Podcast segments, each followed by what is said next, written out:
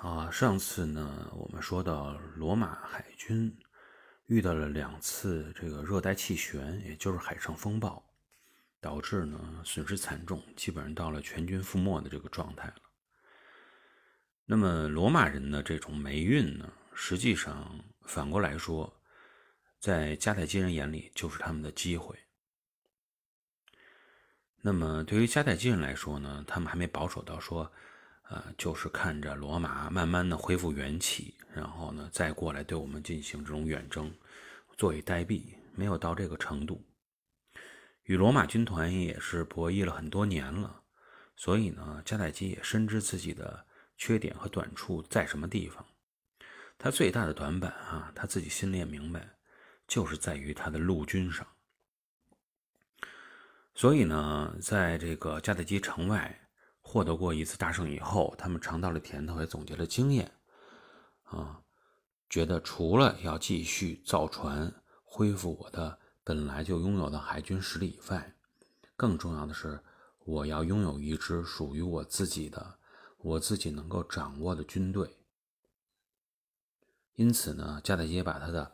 这个军事建设重心放在了他的陆军身上。那么客观来讲，哈，无论是从这个公民的数量也好，还是整个呃士兵的战斗意愿也罢，迦太基啊始终是没有办法跟罗马在这方面相提并论的。那么罗马之所以说总是能够在遭受到一些重大的损失以后，很快能够把军团重新建立起来，关键的在于它有一套完善的军制。这套军制呢，非常有利于来培训军队，来提升军队的战斗力。那么在这部战争机器当中啊，那些啊严守纪律的自耕农是非常重要的。他们通过这种军制的培训啊培养，很快就能成为战士。但我再看北非这边啊，我们就会发现。他们在战争中，不论是之前的战争中，还是今后的战争中，依然大量的还是依靠于雇佣军。但是，依靠于雇佣军，依靠的方式会逐步的转变和转化。迦太基人啊，他并不傻，他在反复琢磨跟罗马的斗争中，他也发现雇佣军确实好使，但是呢，得看你怎么去运用，怎么去来使这个雇佣军。来，最终看能不能增强自己真正的战斗实力。那么，斯巴达人在北非决战中所发挥的作用，也确实是使这迦太基人看清楚了哈，呃，有这么一这个一对优秀的军事人才帮助我们打仗，我们能够胜利。但是，如果能让这些优秀的军事人才指挥我们作战，或者呃，教导我们怎么来作战，培育我们的军人，再加上我们能够建立一个类似于罗马比较成熟的这种军制体系，即使我们这边是一群乌合之众，也能够很快拥有非常强的战斗力。那么接下来呢，迦太基人与这个雇佣军之间的关系就不再是以前的那种单纯的买卖，我给你钱，你帮我打仗，然后这个我坐在后方。就看你的胜利果实，而是一种说，你跟我融为一体，我也想直接参与到我的军队的建设之中，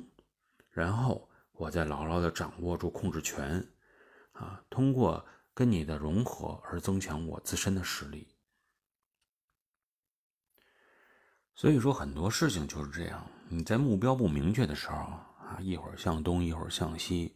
左突右冲。啊，往往会把事情做得越来越复杂，最终直到失败。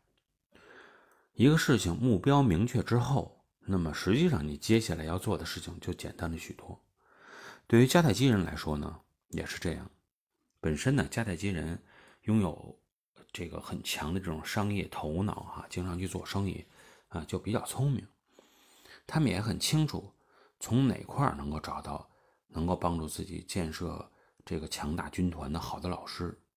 来帮助他们学习啊军事指挥才能啊，设计出一套，特别是他们觉得要设计出一套能够协调多兵种共同作战的这个战术。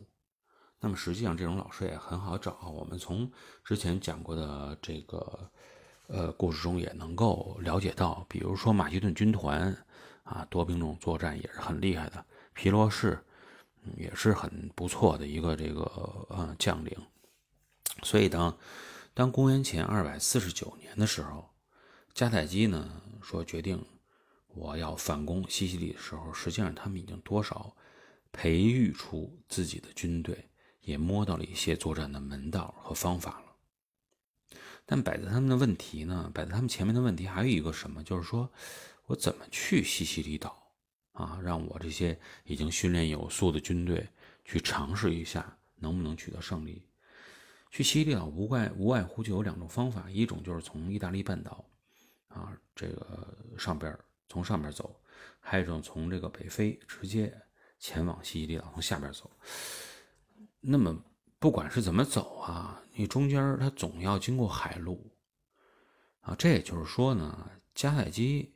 必须要在海上取得胜利，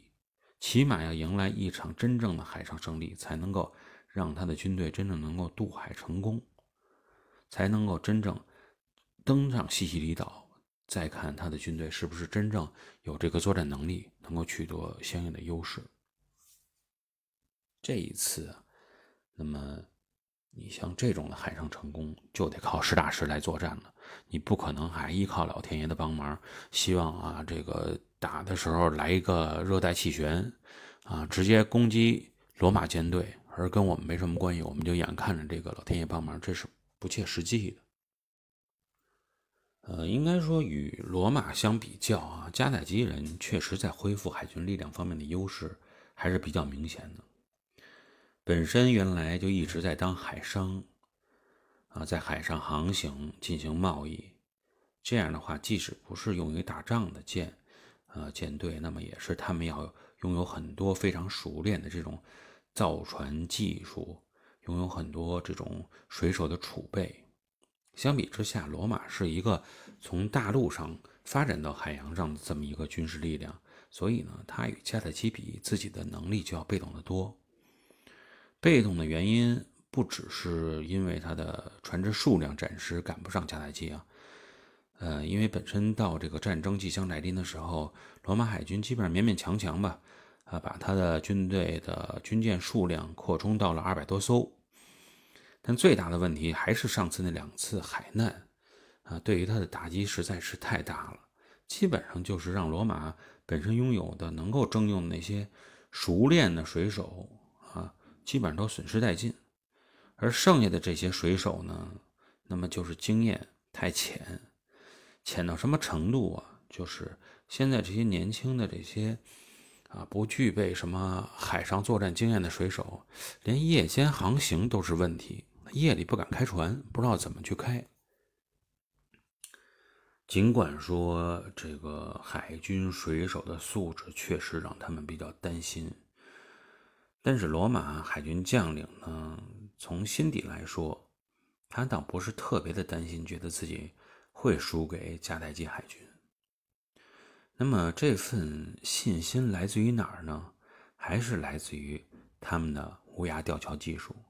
他觉得呢，他们掌握了这个乌鸦吊桥技术，真是啊，一这个每次使用都是能够见效，都让他们非常的满意。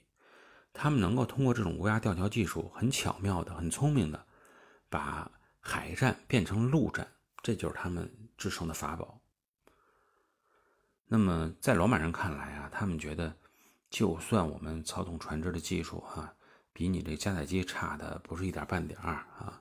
我们这个水手有经验呢，也基本上都葬身海底，剩下的都是这种稍微这个经验不丰富的年轻人。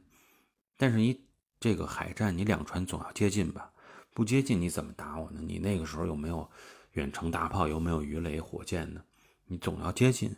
你只要接近，那么胜利就属于我们罗马啊，没有任何问题。因为你船只接近以后，我就直接用我这个乌鸦吊桥勾住你，我上去跟你去拼命就完了。但是这一次呢，罗马人是千算万算，最终还是失算了。在与第一次布尼战争相距大概十五年的时间，啊，这么一个时间段，那么迦太基人迎来了一场第一场，也是对于他们来说是第一场海上大胜。那么究竟这场海战是怎么样来打的？迦太基人又通过什么方法最终能战胜罗马海军？我们在。下一期的节目中，跟大家继续来探讨。那么，如果有兴趣的朋友呢，可以关注我们的微信公众号啊，呃，地缘咖啡。通过这个公众号，第一时间时间收听我们的节目。嗯，这一期呢，我们就聊到这里，下一期节目我们再见。